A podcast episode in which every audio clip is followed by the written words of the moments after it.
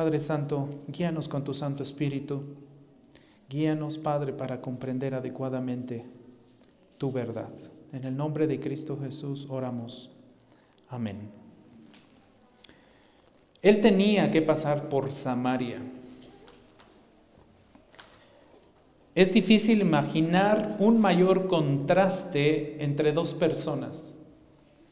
Él, una persona importante, una persona sofisticada, él un gobernante importante, ella una simple mujer, él judío, ella samaritana, él fariseo, ella sin partido religioso, él político, ella sin estatus social, él erudito, ella sin educación, él lleno de moral, ella una persona inmoral, él con un nombre, ella sin nombre.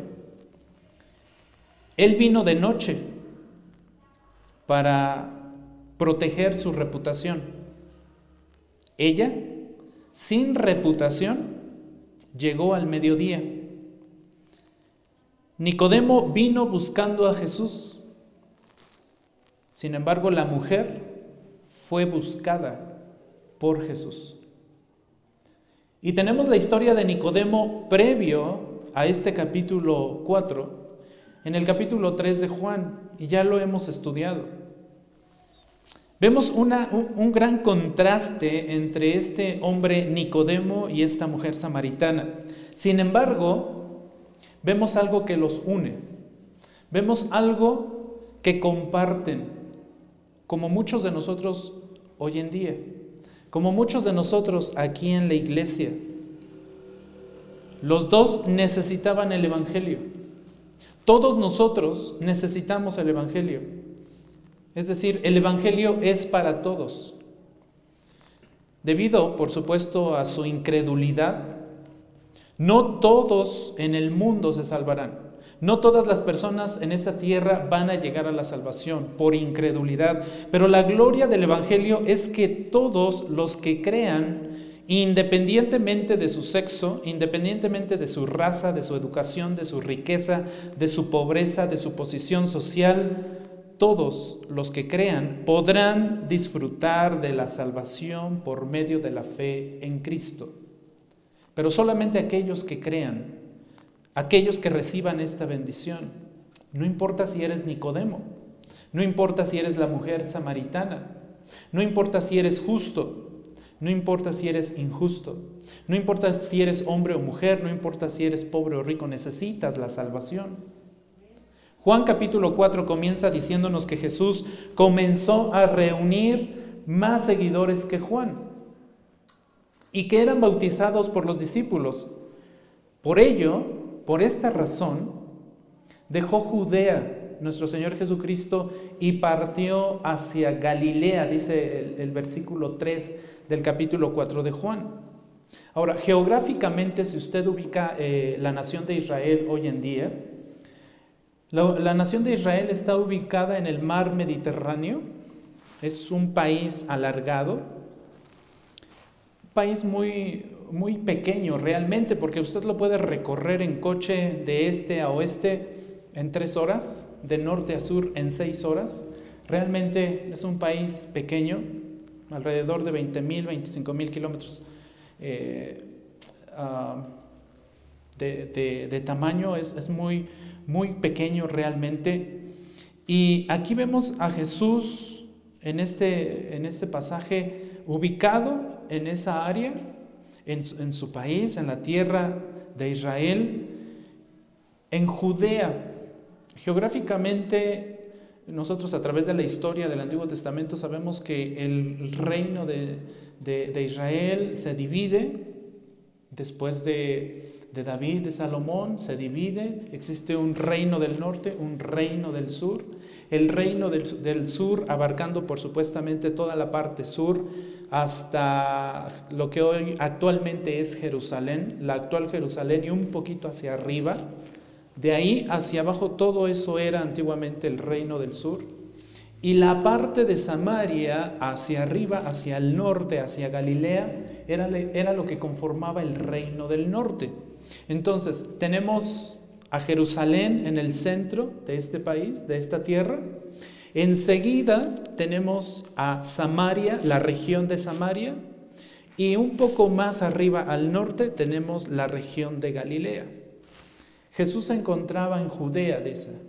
Por los versículos anteriores sabemos que Jesús había estado en Jerusalén. Para que se dé una idea, supongamos que aquí donde estamos es Jerusalén y que nos vamos caminando un poco hacia el norte, 50 kilómetros, y llegaríamos caminando más o menos a la altura de Acambay. Han ido a Acambay, ¿cierto? Esos son 50 kilómetros, desde Ixlahuaca hasta Acambay. Era la distancia que Jesús había recorrido antes de llegar a este pozo, de Judea a Samaria.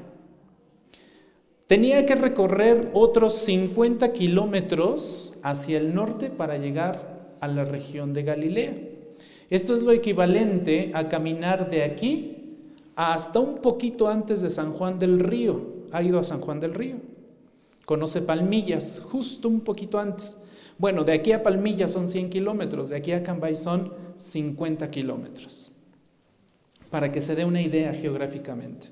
Esa era la distancia que Jesús tenía que recorrer para llegar hasta Galilea, como nos dice el versículo 3.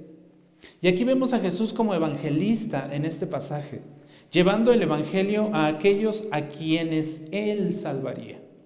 Ahora, quiero que note el versículo 4.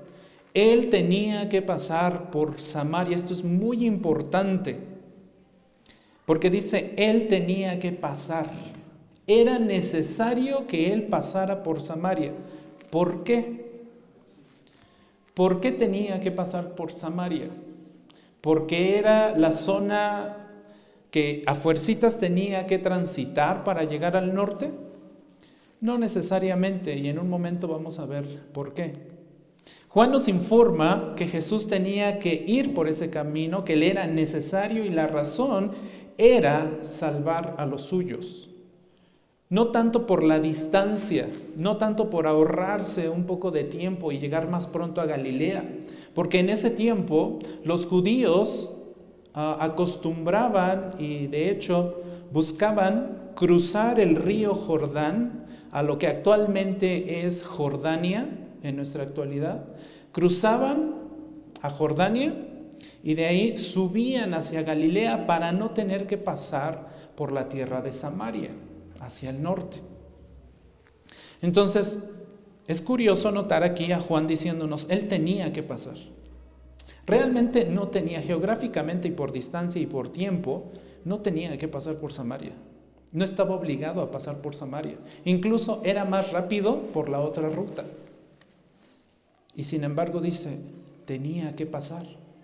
Porque tenía que salvar a aquellos que él había decidido salvar. Tenía que llevar el Evangelio a aquellos que él había decidido salvar y traer para sí los tenía que salvar. Jesús debía pasar por Samaria porque allí tendría lugar el encuentro con los samaritanos y en primer lugar obviamente con esta mujer. Necesitaban conocerlo como el Mesías prometido, necesitaban conocer la verdad de Dios, necesitaban conocer el mensaje de salvación, debía ser conocido por todos nuestro Señor Jesucristo, por eso tenía que pasar por Samaria. Tenía que pasar por Samaria porque Él era la luz que venía para alumbrar este mundo en tinieblas. Tenía que pasar por Samaria porque Él tenía que ser la luz para todo hombre, como dice Juan 1.9. La luz vino a este mundo. Él iba a ser la luz que iba a alumbrar en medio de esa tierra de obscuridad, como lo era Samaria y como lo es cualquier otro lugar del mundo. Cualquier otro lugar del mundo hoy en la actualidad también necesita la luz de Cristo, también necesita el Evangelio de Cristo, también necesitan conocer que Cristo Jesús es el único Señor y Salvador de este mundo, que es el Hijo de Dios. Necesitan el Evangelio. Por eso tenía que pasar por Samaria, para que los samaritanos y no solamente esta mujer le conocieran y pudieran ser eliminadas todas estas tinieblas en las cuales estaban inmersos en las cuales estaban viviendo un mundo de obscuridad, de hostilidad. Así, en este pasaje entonces vemos algunas características de un enfoque evangelístico de Jesús. Y vamos a ver la primera característica. Note, Juan 4, 5 y 6, léalo conmigo ahí en su, en su Biblia, sígame con su vista. Juan 4, 5 al 6 dice, llegó pues a una ciudad de Samaria llamada Sicar, cerca de la parcela de la tierra que Jacob dio a su hijo José. Y allí estaba el pozo de Jacob. Entonces Jesús, cansado del camino, ¿qué hizo? Se sentó junto al pozo. ¿Y qué horario era? Como la hora sexta dice Reina Valera 60, Nueva Biblia de las Américas dice el mediodía. El tiempo para los judíos no se, no se medía con, como el tiempo romano, como nosotros hoy en día. Si hoy nos dicen la hora sexta, a nosotros entendemos que son las seis de la mañana, ¿cierto? En ese momento, en ese tiempo, y de acuerdo al calendario judío, la hora sexta era el mediodía. Para ellos el día comenzaba cuando el sol empezaba a salir, es decir, a las seis de la mañana. Al mediodía era la hora sexta. Entonces, Aquí vemos algo importante y vemos la primera característica del ministerio evangelístico de Jesús. Debemos trabajar duro. Debemos trabajar duro. Dice aquí que Jesús, cansado del camino, se sentó junto al pozo. Jesús se cansó. Entonces esto implica un trabajo. Imagínese irse caminando hoy, mañana, muy temprano, salir de Ixtlahuaca, irse caminando hasta Cambay. ¿Usted cree que no se va a cansar? Digo, en coche llegamos en media hora, ¿no? O como maneja el hermano Oscar, en 15 minutos ya estamos ahí. Pero si nos vamos caminando a Cambay, que es la misma distancia de Judea a Samaria, nos vamos a cansar necesitaremos un pozo donde sentarnos. Jesús se cansó mientras llevaba el Evangelio, pero hizo todo lo posible por llevar ese Evangelio, por ir y predicar ahí en el pozo a todo aquel que iba a conformar o ser parte de su pueblo. El camino a Sicar era largo, era difícil, era cansado, por supuesto no era tan recto, por ejemplo, al menos de aquí a Tlacomulco es muy recto y con la autopista mucho más, ¿no? Imagínense caminando en un terreno accidentado, sin haber desayunado, porque en ese tiempo los judíos no acostumbraban desayunar. Salían así, se levantaban, agarraban sus cositas y vámonos, sin desayunar. Por eso más adelante leemos que los discípulos se fueron a comprar comida mientras él se quedaba hablando con la mujer samaritana. ¿Notaron ese, ese punto hace rato que lo leímos? Porque no habían comido, medio día caminando, 50 kilómetros caminando, sin haber comido. Híjole, yo no aguantaría. Yo cada 20 minutos tengo que estar comiendo, no, no tanto. Wow, no me imagino 50 kilómetros sin haber desayunado. Jesús se esforzó. El camino a Sicar era largo, difícil, cansado, y así, mis hermanos, es el ministerio. Cualquier tipo de ministerio. No solamente el ministerio pastoral, cualquier ministerio, el ministerio de evangelismo, el ministerio de misiones, el ministerio de alabanza, el ministerio de predicación, el ministerio de oración, de servicio, de consejería, el mismo testimonio propio que es nuestro testimonio, nuestro ministerio personal es pesado, requiere esfuerzo, requiere que caminemos 50 kilómetros hacia el norte sin haber comido. Cualquier ministerio implica un trabajo duro, un esfuerzo. y seguramente llegaremos cansados como le pasó a Jesús. Y si no estamos dispuestos a cansarnos, dice un comentarista, no lograremos mucho en cualquiera que sea nuestro ministerio cristiano. Si no estamos dispuestos a cansarnos y a salir sin desayunar y a sacrificarnos por llevar el Evangelio a otros, no vamos a lograr mucho. Hace rato me quedé pensando cuando decía el hermanito Oscar, queremos sacar a nuestro pastor eh, Jesús de trabajar. Dije, ay, a mí no me quieren sacar.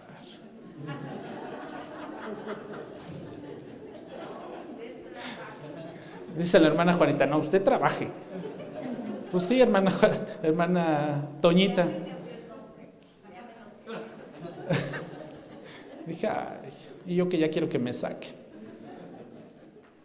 Implica mucho esfuerzo. Por cierto, no llegó el arrebatamiento. ¿Se acuerdan que, de, de hace ocho días hablábamos del arrebatamiento? Que también. Ah, todavía faltan. 15 días faltan para el arrebatamiento de nuestro hermanito Oscar. No, mi hermanito, pura broma, ¿eh? Muchas veces el cristiano no es un evangelista efectivo simplemente porque es demasiado perezoso. Muchas veces la gente no es alcanzada porque somos perezosos, porque no estamos dispuestos a cansarnos, porque no queremos sacrificar tiempo, dinero, muchas otras cosas, trabajo, y no vamos a llevar el Evangelio. ¿Puso atención en lo que leía al principio? La diferencia entre Nicodemo Nicodemo fue y buscó a Jesús. En este caso de la mujer samaritana, Jesús fue y buscó a la mujer. ¿Cierto o no? Ir a buscar a las personas implica esfuerzo. Ir a buscar a las personas implica cansancio. Implica estar dispuesto a cansarnos, estar dispuesto a hablar, estar dispuesto a preocuparse por las otras personas. Estar dispuesto no solamente a preocuparse, es estar dispuesto a ocuparse por las otras personas. Es estar dispuesto a arriesgarse, porque muchas veces también implica un riesgo. Es estar dispuesto a ser escupido es estar dispuesto a ser insultado, es estar dispuesto a sacrificarse por otros. Esto implica llevar el Evangelio. Por eso es una característica del ministerio evangelístico de Jesús. Una forma de cómo el cristiano puede motivarse es precisamente observando el ministerio de Jesús. ¿Cuánto sacrificó nuestro Señor Jesús? ¿Cuánto se cansó? ¿Cuánto dio Él para cuidar, para servir, para curar, para sanar, para alimentar, para ayunar por otros. Pero aparte de todo eso que nosotros leemos en los Evangelios, su muerte en la cruz por nosotros, su muerte en la cruz por nuestros pecados, fue la expresión máxima de su sacrificio. La muerte de Jesús en la cruz fue su sacrificio máximo. Jesús se sacrificó por nosotros, murió en la cruz por nuestros pecados, nos trajo la salvación, envió a sus testigos, comisionó al Espíritu Santo para que abriera nuestro corazón y nosotros pudiéramos creer. Por eso hoy estamos aquí. Por eso hoy buscamos al Señor. Por eso hoy se levantó temprano y dijo, me voy a bañar, me voy a arreglar, voy a acomodar mis cosas porque quiero ir a adorar a mi Señor. ¿Sabe por qué sucedió eso? Porque Jesús se, sacrificó por usted. Porque Jesús fue y lo buscó a usted. Porque Jesús le dio la salvación. Porque Jesús lo capacitó para poder creer en todos sus milagros. En Él como Hijo de Dios, en su sacrificio que limpia todo pecado de todo aquel que se arrepiente, que viene a Él arrepentido. Esto debería motivarnos a llevar el Evangelio a todas las personas que nosotros conocemos. Esta es la razón suficiente y máxima de por qué nosotros debemos ir y predicar el Evangelio a los que no conocen a Cristo. ¿Implica cansancio? Sí. ¿Implica que caminemos 50 kilómetros sin haber comido? Sí implica sacrificio. Y hay una segunda característica de este enfoque evangelístico de Jesús. Vea el versículo 7, 8 y 9. Lo voy a leer. Una mujer de Samaria vino a sacar agua. Y Jesús le dijo, dame de beber. Pues sus discípulos habían ido a la ciudad a comprar alimentos. Entonces, la mujer samaritana le dijo, ¿cómo es que tú, siendo judío, me pides de beber a mí, que soy, que soy samaritana? Y hay un paréntesis ahí. ¿Qué dice? Porque los judíos no tienen tratos con los samaritanos. Ahora, esto es importante y este es un detalle vital para comprender esta historia y toda esta narración. Esta mujer samaritana nunca habría ido a Jerusalén. ¿Por qué razón? Porque eran comunidades que estaban constantemente en choque, no se llevaban, no tenían comunión. Entonces, esta mujer no habría ido a Jerusalén, sabía que ella no iba a ser bien vista en Jerusalén. Estaba a 50 kilómetros de Jerusalén, pero no iba a ir. Sabía que no era aceptada mucho menos siendo inmoral, con un montón de esposos, como lo vamos a ver más adelante. Un montón de esposos que había tenido esta mujer. No era aceptada como si lo era Nicodemo, por ejemplo, ¿no? Este hombre político de renombre, con una reputación que cuidar. La mujer no tenía reputación que cuidar, pero no se iba a atrever a ir a Jerusalén. Sabía que no encajaba con los judíos. Así que Jesús cruzó las barreras cruzó los límites y fue hacia ella. Y esta es la segunda característica que quiero enfatizar. La primera, ¿cuál fue? Que debemos trabajar como duro, esforzarnos, sacrificarnos. La segunda característica evangelística o del ministerio evangelístico de Jesús es que debemos cruzar las barreras. Debemos cruzar las barreras. En estos versículos Jesús cruzó tres barreras, mis hermanos tres barreras. La primera, la separación de los samaritanos de los judíos. El texto no lo dice, pero la historia nos dice por qué existía este conflicto entre samaritanos y judíos, por qué no se llevaban. El texto aquí en Juan no es explícito en ese sentido, pero si nosotros nos vamos al Antiguo Testamento encontraremos la razón, encontraremos el origen de ese conflicto. Por ahí del siglo 8 antes de Cristo, el imperio asirio conquistó el reino del norte. Recuerden que hace rato les hablaba que Israel tuvo un reino del norte y un reino del sur. Esto estaba profetizado y tenía que pasar. Los dos reinos tenían que caer.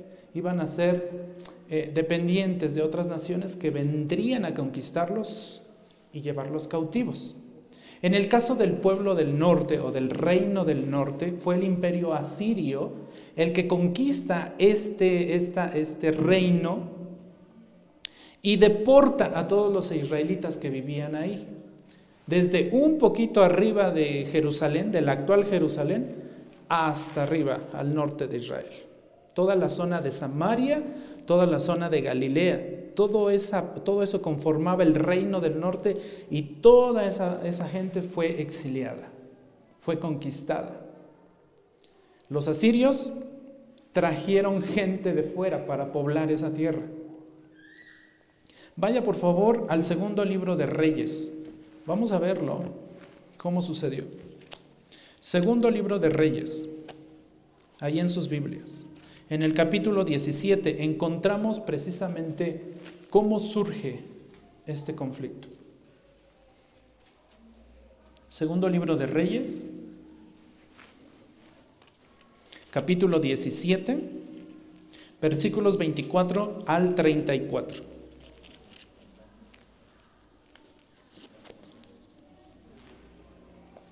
Segundo libro de Reyes, 17, 24 dice lo siguiente. El rey de Asiria trajo hombres de dónde? De Babilonia, de Cuta, de Abba, de Amat y de Sefarbaim. Y los puso en las ciudades de dónde? De Samaria, en lugar de los israelitas. Y tomaron posesión de Samaria y habitaron en sus ciudades. Al principio de habitar ellos allí, no temieron al Señor. Así que el Señor envió leones entre ellos que mataron a muchos de ellos. Entonces hablaron al rey de Asiria. Las naciones que ha llevado al desierto, a las ciudades de Samaria, no conocen la costumbre del Dios de la tierra. Por eso Él ha enviado leones entre ellos y es la causa por la que los leones los matan, porque ellos no conocen la costumbre del Dios de la tierra. 27. Y el rey de Asiria ordenó lo siguiente. Lleven allá a uno de los sacerdotes que ustedes llevaron al, desierto, al destierro, y que él vaya y habite allí, y que les enseñe la costumbre del Dios de la tierra. Y vino uno de los sacerdotes que habían llevado al desierto desde Samaria, y habitó en Betel, y les enseñó cómo habían de temer al Señor. Pero cada nación, noten, y esto es muy importante, cada nación, estamos hablando de las naciones que fueron traídas a la tierra de Samaria por los asirios, cada nación continuó qué? Haciendo sus propios dioses. Y los pusieron en las casas de los lugares altos que los samaritanos habían hecho, cada nación en las ciudades en que habitaban. Y los hombres de Babilonia hicieron a Sucot eh, Benot, los hombres de Cuta hicieron a Nergal, los hombres de Amad hicieron a Sima, y los Abeos hicieron a Nibas y a Tartac, y los de Sefarbaim quemaron a sus hijos en el fuego como ofrenda a Adramelech. ¿Recuerdan que hace 15 días hablábamos del cómo, cómo se quemaban a los hijos? Y a Amalek, dioses de Sefarbaim, también temían al Señor, también temían al Señor, pero nombraron de entre sí sacerdotes de los lugares altos que oficiaban por ellos en las casas de los lugares altos. Temían al Señor, pero servían a sus dioses conforme a la costumbre de las naciones de donde habían sido llevados al desierto. Al destierro, perdón. Hasta el día de hoy, ¿qué? Siguen haciendo conforme a sus antiguas costumbres y además, ¿qué? no temen al Señor, ni siguen sus estatutos, ni sus ordenanzas, ni la ley, ni el mandamiento que el Señor había ordenado a los hijos de Jacob, a quien puso el nombre de Israel. Y cuando nosotros vamos al verso 41, 40 dice, pero ellos no escucharon, sino que hicieron conforme a su antigua costumbre y aunque estas naciones temían al Señor, también servían a sus ídolos y de la misma manera que hicieron sus padres, así hacen hasta hoy sus hijos. ¿Y quiénes más? Esto es un ejemplo perfecto de sincretismo. Tal vez he escuchado la palabra o tal vez no. El sincretismo que nos mencionaba hace ocho días nuestro hermanito Iván en la predicación, tal vez escuchó la palabra. El sincretismo no es otra cosa que la combinación de mis creencias paganas, ritualistas, con una adoración al Dios único y verdadero. Cuando esas dos cosas se juntan, entonces nace el sincretismo, es precisamente lo que había pasado aquí, ¿cierto? El pueblo de Israel, el reino del norte, fue exiliado, fue sustituido por nuevas personas que llegan a la tierra de Samaria a habitar. Supuestamente ellos dicen, como no conocían y no adoraban al Dios verdadero, entonces ese Dios verdadero les envía leones y realmente no fue así, realmente era porque era poca gente y al no habitar más, pues obviamente la, la fauna empezó a brotar, pero muchísimo, muy rápido. Por eso muchos leones, ¿no? Y después se hace énfasis en precisamente esa combinación que hacen. Entonces, estos gentiles buscaban adorar tanto a dioses ajenos, a los que traían de sus naciones, de los lugares de donde provenían, como al Dios local de los israelitas. ¿Qué se llegó a hacer? Sincretismo. Entonces combinaron sus adoraciones algo que es abominable delante del Señor. Y no creen que nada más pasó en ese tiempo. Hoy, mis hermanos, pasa. Hoy pasa. Tan es así que hoy tenemos a personas que van a la iglesia, pero que siguen creyendo en el famoso hilo rojo para que no te echen ojo. Eso es sincretismo, cuidado. Hoy tenemos a personas dentro de las iglesias que dicen, ah, ya una limpia con el huevo. ¿Para que Es que te echaron ojo, te entró aire. ¿Sí o no? Parte de nuestras tradiciones, parte de nuestras falsas creencias. Digo, por citar algo mínimo, ¿no? Pero hay muchas más. Como veíamos, con las abominaciones de las que hablábamos hace 15 días. Lo mismo pasa el día de hoy. Esa mezcolanza de las religiones. O cuando una persona católica se convierte al cristianismo, cuando viene a Cristo, pues todavía trae ciertas cositas que aprendió en la iglesia y como que las quiere combinar, ¿no? Personas que piensan que la cena del Señor es lo mismo que la Eucaristía que se enseña en la iglesia católica, ¿no? Y que lo quiere ver igual, no, no es lo mismo. No podemos combinar, si no, si no caemos en esto que acabamos de leer. Entonces, esto fue un grave, esta fue, por supuesto, esta fue una grave ofensa para los judíos. El hecho de que esas personas que llegaban a su tierra trajeran a sus dioses y combinaran la religión judía o la adoración judía con esas adoraciones falsas. Debido a esto, los judíos que viajaban entre Jerusalén y Galilea, recuerden, tenemos a Jerusalén, tenemos a Samaria y más al norte a Galilea.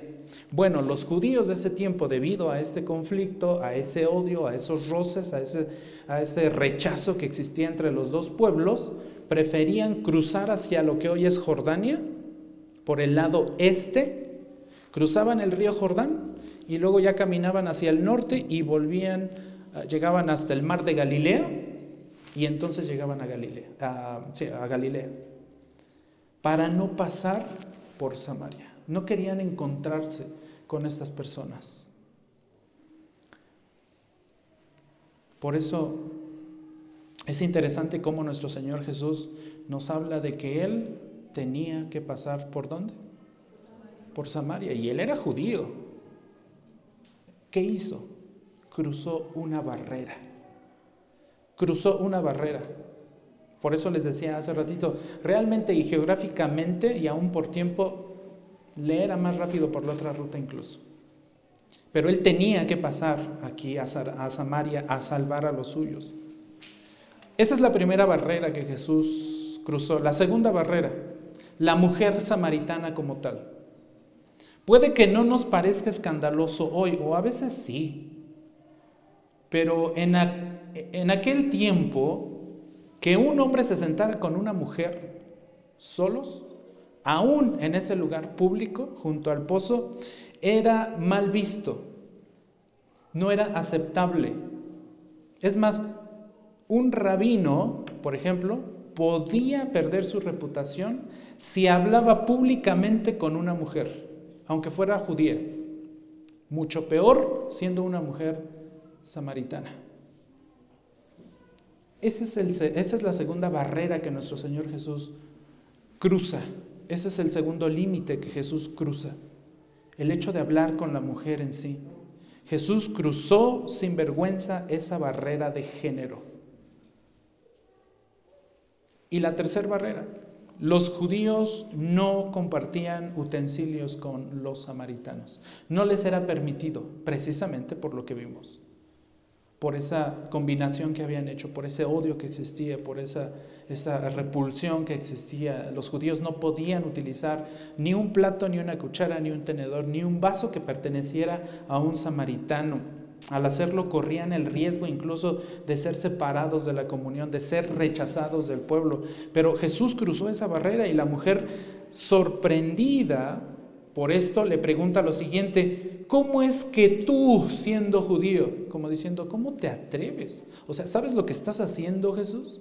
¿No sabes que los judíos no, los judíos no aceptan utilizar un, un utensilio samaritano, tocado por un samaritano? ¿Sabes lo que estás haciendo, Jesús? ¿Cómo es posible que tú, siendo judío, me pidas de beber a mí, que soy samaritana? O sea, si te doy de beber, te tengo que ofrecer también el utensilio donde depositar el agua. ¿Estás consciente de eso, Jesús? ¿Eso le importó a nuestro Señor? No. No le importó el conflicto que existía desde el tiempo de los reyes, desde la conquista de este reino del norte. No le importó el hablar con una mujer. Él era considerado rabino. Rabí, ¿recuerdan que lo llamaban rabí? No le importó. No le importó el hacer uso de un utensilio tocado por una samaritana. Cruzó barreras. Pero entonces, ¿por qué Jesús cruzó estas barreras? Porque era necesario.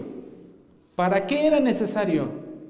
Para llevarles el Evangelio. Mismas barreras que nosotros debemos cruzar hoy en día también, iglesia. Jesús se preocupó por el alma de esta mujer, y no solamente de esta mujer, porque más adelante en el relato vinieron más hombres, y termina el pasaje diciendo que muchos, no solamente algunos, muchos creyeron en él. Era necesario que pasara. Tenía que pasar por Samaria. Nosotros también tenemos que cruzar barreras para alcanzar a las personas para Cristo. Nosotros también tenemos que quitar esas barreras que nos impiden llegar a aquellos que no le conocen. Tenemos que llegar a las personas que nunca vendrían a la iglesia, así como aquella mujer que nunca iría a Jerusalén. Hay personas hoy en nuestro tiempo que no se atreven a venir a la iglesia. Bueno, vamos por ellas. No todos son Nicodemos, no todos van a venir a buscar al Señor. Hay muchos samaritanos allá afuera. Vayamos por esos samaritanos porque no se van a atrever a venir aquí. Vayamos, la iglesia necesita ir por aquellos que no se atreven a leer la Biblia. La mujer no pertenecía al mundo religioso de Jesús. Hoy muchas personas allá afuera no pertenecen a nuestro mundo. No saben que nosotros venimos los domingos aquí a adorar al Señor, al Dios único y verdadero. Sin embargo, Jesús vino a su mundo con el Evangelio. Vino a su creación con el Evangelio. Siendo Dios, se despojó de sí mismo, se humilló a sí mismo, dice Filipenses, ¿no? Dejó todo aquello que él tenía en la gloria, aún con limitantes, y se vino a cansar y a sentar junto al pozo. Vino a experimentar lo que es vivir como ser humano pero sin pecado. Cruzó barreras para traer la salvación al mundo, a su creación. ¿Por qué nosotros no cruzamos barreras entonces? ¿Por qué nosotros no nos atrevemos a cruzar barreras? William Berkeley en su comentario dice, aquí vemos a un Dios amando al mundo. ¿Usted recuerda Juan 3:16? Porque de tal manera amó Dios, ¿qué? Al mundo para que todo aquel que en él cree no se pierda, mas tenga ¿qué? Vida eterna. Bueno, aquí en esta historia vemos a Dios amando al mundo, no en teoría, porque ese es un gran problema. Nos quedamos en la teoría muchas veces. Aquí vemos a un Dios en acción, amando al mundo en acción. ¿Nosotros cómo amamos al mundo? ¿En teoría o en acción? Es muy bueno que nosotros aprendamos esto, es muy bueno que nosotros tomemos estudios, es muy bueno que nosotros escuchemos buenas predicaciones, sana doctrina, eso es muy bueno. Pero si no lo llevo a la práctica, entonces me estoy quedando solamente en la fase de teoría y no en la práctica. Y en este relato vemos al Dios único y verdadero, al único Hijo de Dios, yendo a su mundo, amando a su mundo en la praxis con acción. Él lo sabía todo. Entonces debemos hacer lo mismo en su nombre, debemos llevar el Evangelio, debemos cruzar las barreras y debemos estar dispuestos a sacrificarnos en todo, con todos, a pesar de todos, como lo hizo Jesús. Él pudo haber perdido su reputación, no le importó. Él iba a usar un utensilio samaritano, no le importó. No le importó ser mal visto por los samaritanos. Yo creo que para estas alturas los discípulos de Jesús ya empezaban a comprender esto, porque se dieron cuenta que el texto dice que los discípulos se fueron a comprar comida. ¿A dónde creen que fueron a comprar? A Sicar, ¿no? Al lugar donde habían llegado, a la tierra de los samaritanos. No se, no se, no se regresaron a Jerusalén por comida, ¿sí? Imagínense, 50 kilómetros hora de regreso para traer comida. Sería ilógico, ¿no? Los discípulos ya empezaban a comprender cuál era, el sentido del amor de Dios por este mundo y qué implicaba llevar el Evangelio a aquellos que no le conocían. Seguramente esta ciudad estaba a cinco minutos del pozo, tal vez diez. Entonces, él, Jesús, no fue a comer con ellos, él se quedó ahí porque tenía que pasar por Samaria para predicar el Evangelio. Debemos hacer nosotros lo mismo. Segunda característica, entonces, debemos cruzar barreras. ¿Cuál fue la primera? Debemos trabajar duro. Segundo, debemos cruzar barreras. Tercer característica. Verso 7. Me voy a regresar tantito al verso 7. Léalo conmigo. Una mujer de Samaria vino a sacar agua y Jesús le dijo, ¿qué? dame de beber. ¿Qué estamos viendo aquí o qué podemos ver en este verso 7? Jesús le está pidiendo agua a la mujer. Eso se traduce como una conexión, como una relación, como un canal de comunicación. En otras palabras, debemos conectar con la gente. Debemos atrevernos a conectar con la gente. Jesús conectó con esta mujer. Ella era una persona pecadora, era de lo peor si quieren nombrarla así. Era una mujer que tenía todo tipo de creencias sincretistas. Era una mujer que creía en doctrinas falsas, como hoy mucha gente. Igualito, como hoy. Mucha gente no cree en Jesús, cree en muchas otras cosas hasta en los signos zodiacales. Mucha, es sorprendente ver cómo gente guía su vida en base al signo zodiacal y al horóscopo que sale a las 8 de la mañana. Y no es que lo vea, ¿eh? me lo imagino. Pero hay gente guiando su vida a través de eso. Lo mismo pasaba con la mujer samaritana. Sin embargo, Jesús se conectó con ella a nivel personal. Comenzó con una solicitud y esa solicitud provocó una conexión. Y esa conexión le dio la oportunidad de suplir su necesidad.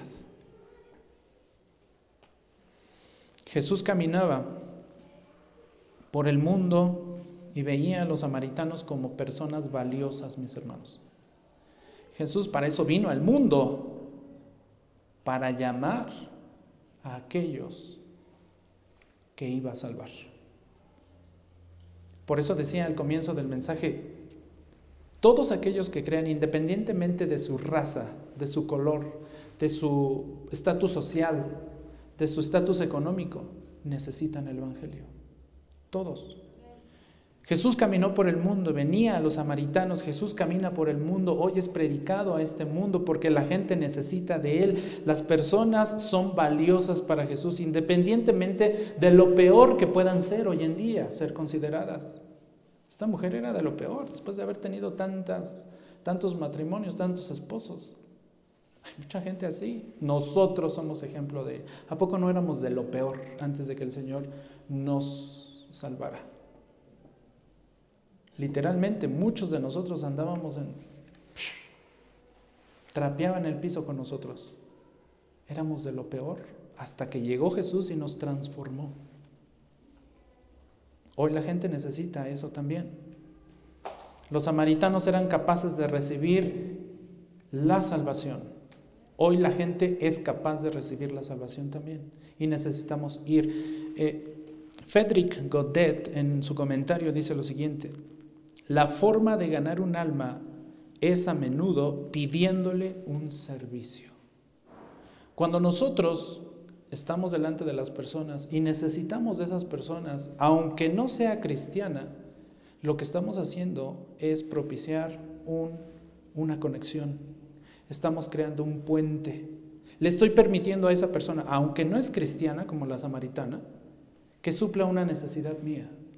Debemos perder el miedo a hacer eso, porque esto es un fenómeno muy común en las iglesias, muy común. Tenemos miedo a, ser expuestos o a que nuestras necesidades sean expuestas delante de alguien más, por la razón que usted quiera, pero no nos atrevemos a hacerlo. Jesús expuso su necesidad a la mujer samaritana, abrió la puerta a esta conexión Caemos en un error cuando nosotros eh, enmascaramos nuestra vida, cuando nosotros enmascaramos nuestra debilidad, cuando enmascaramos nuestras luchas, cuando no queremos que las demás personas sepan nuestras necesidades. ¿Vemos a Jesús enmascarando su necesidad de agua? No. Jesús fue muy claro con la samaritana, ¿sabes qué? Estoy cansado. Me ves sentado. Por favor, dame agua. Esos momentos son cruciales para compartir el Evangelio. Y de esos momentos vamos a tener muchos en esta vida. Hay cosas que los que nos rodean pueden suplir, asuntos en los cuales podemos recibir consejos. No debemos ocultar nuestra ansiedad, nuestro miedo, nuestro dolor a los no cristianos, porque eso nos puede representar un canal muy propicio para llevarles el Evangelio. Creemos relaciones Debemos conectar con las personas viviendo auténticamente en nuestras debilidades, no para que nos pisoteen, no para que nos aplasten. Debemos mostrarles nuestras necesidades para que al mismo tiempo ellos puedan ver cómo el poder de Cristo, porque nuestra fe está en Cristo, actúa en nosotros y suple nuestras necesidades. En medio de nuestras debilidades, el poder de Dios se perfecciona.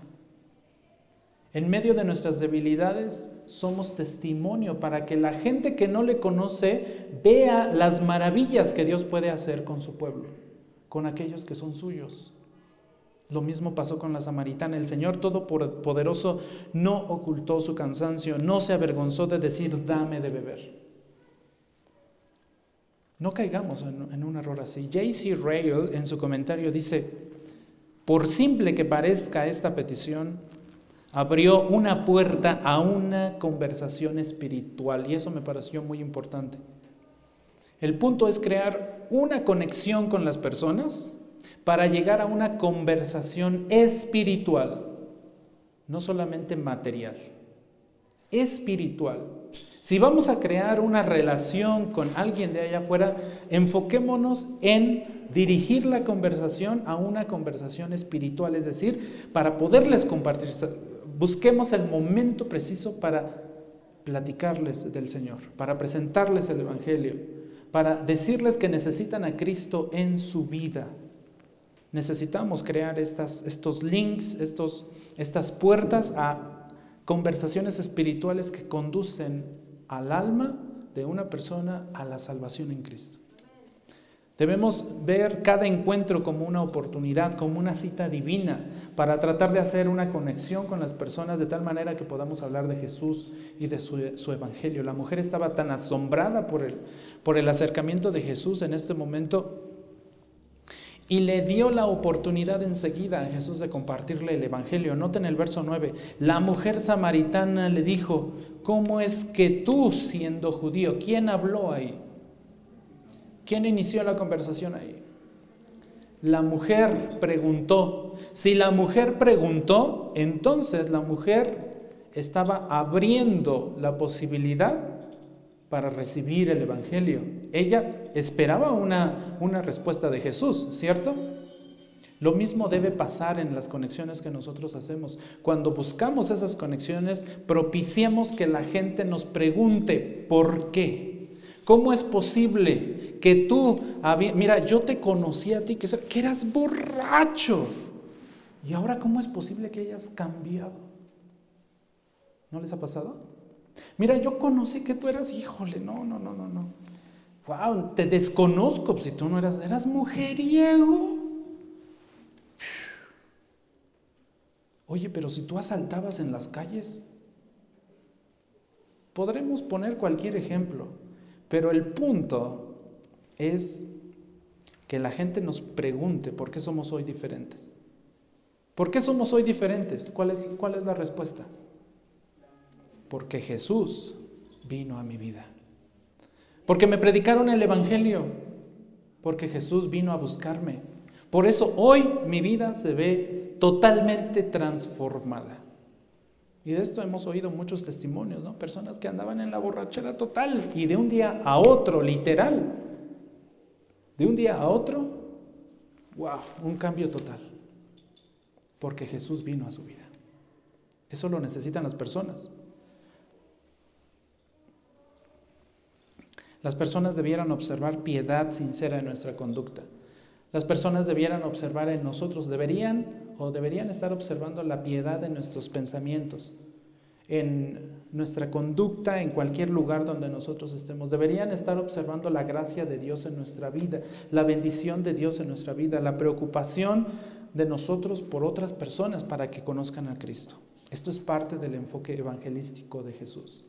Debemos trabajar duro, en segundo lugar, debemos cruzar barreras. En tercer lugar, debemos conectar con la gente. Y en cuarto lugar, y con esto termino, vea el versículo 10 ahí en su Biblia. Jesús le respondió, si tú conocieras el don de Dios y quién es el que te dice, dame de beber, tú le habrías pedido a él y él te hubiera dado agua viva. ¿Qué vemos aquí? No vemos otra cosa sino la comunicación del Evangelio. Esto es el Evangelio. Hay muchas definiciones de Evangelio. Hay muchas formas de compartir el Evangelio. Debemos comunicar ese Evangelio. Vemos aquí a Jesús presentando el Evangelio. En primer lugar, tomó la situación en la que se encontraba y la usó para señalar realidades espirituales. ¿Ustedes recuerdan que Jesús alimentó a un montón de gente? Cinco mil, diez mil, un montón de gente. Y aun cuando los alimentaba, sobraba comida, ¿sí o no? Canastas sobraban. Y enseguida él mismo habla de sí como el pan de vida. Enseguidita. En este caso, lo mismo. Jesús aprovechó esta sed física de la mujer para explicarle la necesidad de una transformación espiritual. Por eso le dijo, le dijo, si tú tomas de esta agua del pozo, ¿sabes qué, mujer? Vas a volver a qué?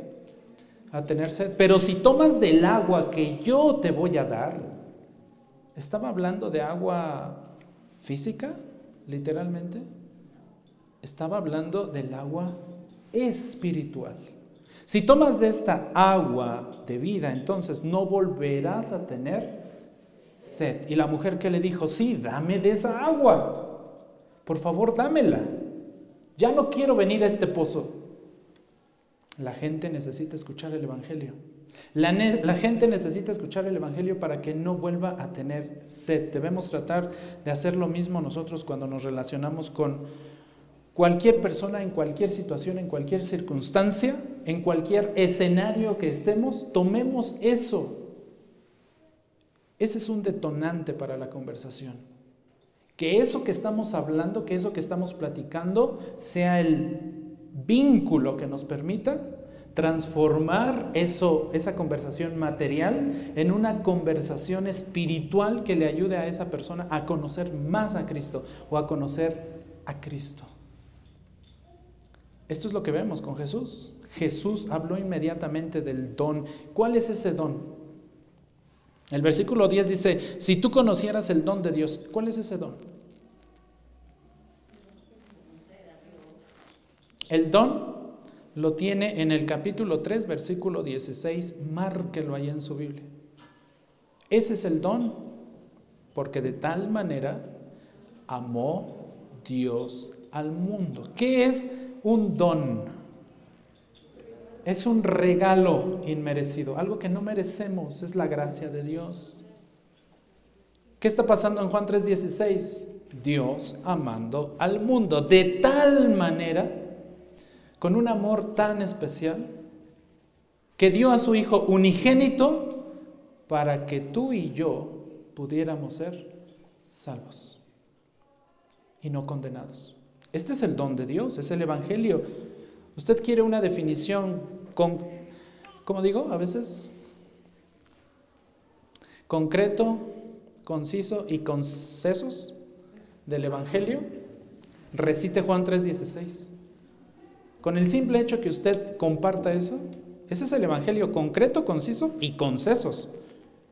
Porque de tal manera amó Dios al mundo que dio a su Hijo unigénito para que todo aquel que en Él cree no se pierda, mas tenga que.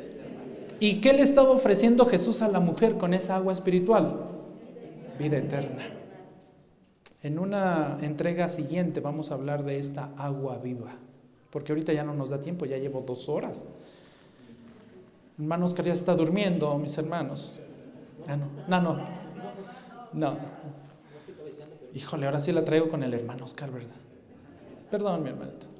Usted sabe que yo lo amo mucho, mi hermanito Oscar. Es que lo, aparté, lo aparté. No lo vamos a sacar de trabajar todavía. Ah, sí.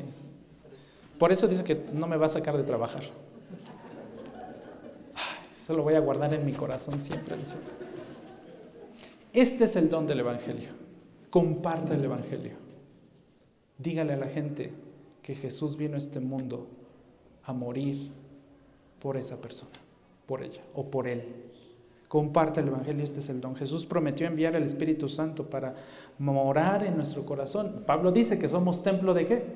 Del Espíritu Santo. Y este beneficio solamente lo tienen aquellos que crean en Cristo, aquellos que son llamados por el Espíritu Santo. En todo momento nosotros tenemos que anunciar este Evangelio. Noten lo que Jeremías escribió en Jeremías 7:23. Jeremías 7:23. Dice el Señor, escuchen mi voz. Jeremías 7:23. Escuchen mi voz y yo seré su Dios y ustedes serán mi pueblo y andarán en todo camino por el que yo les envíe para que les vaya bien. Marca este versículo ahí. Esta es una promesa. Pero una promesa que se cumple solamente cuando creemos en Cristo. Jeremías 7:23.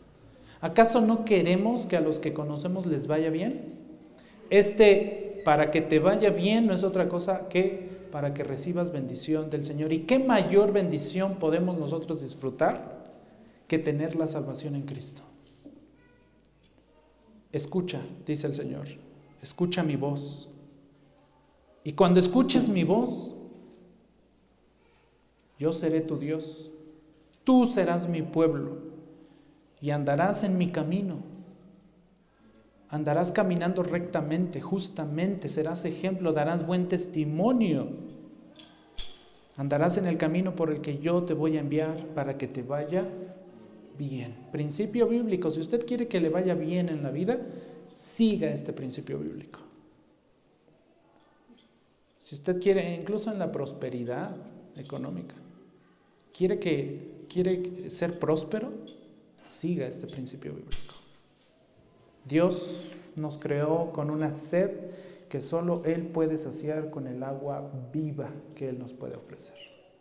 Vamos a orar. Padre, te alabamos, te bendecimos, te damos gracias porque nos permitiste, Señor, leer estos diez versículos de tu palabra, entender un poco, Señor, de la historia, de los sucesos que acontecieron, Señor, antes de que tú hablaras a esta mujer. Danos sabiduría, danos entendimiento, ayúdanos, Señor, a poner en práctica y a no dejar en la teoría esto que hemos aprendido de ti, de tu ejemplo en este ministerio evangelístico que tú desarrollaste para con la mujer samaritana y las demás personas de su pueblo. Ayúdanos, Señor, a trabajar duro, a esforzarnos, a sacrificarnos como tú te sacrificaste. Ayúdanos a cruzar las barreras. Ayúdanos, Señor, a poder comunicar el Evangelio, a crear esa conexión en nuestras conversaciones que nos permita compartir tu palabra con otras personas. En el nombre de Cristo Jesús oramos. Amén.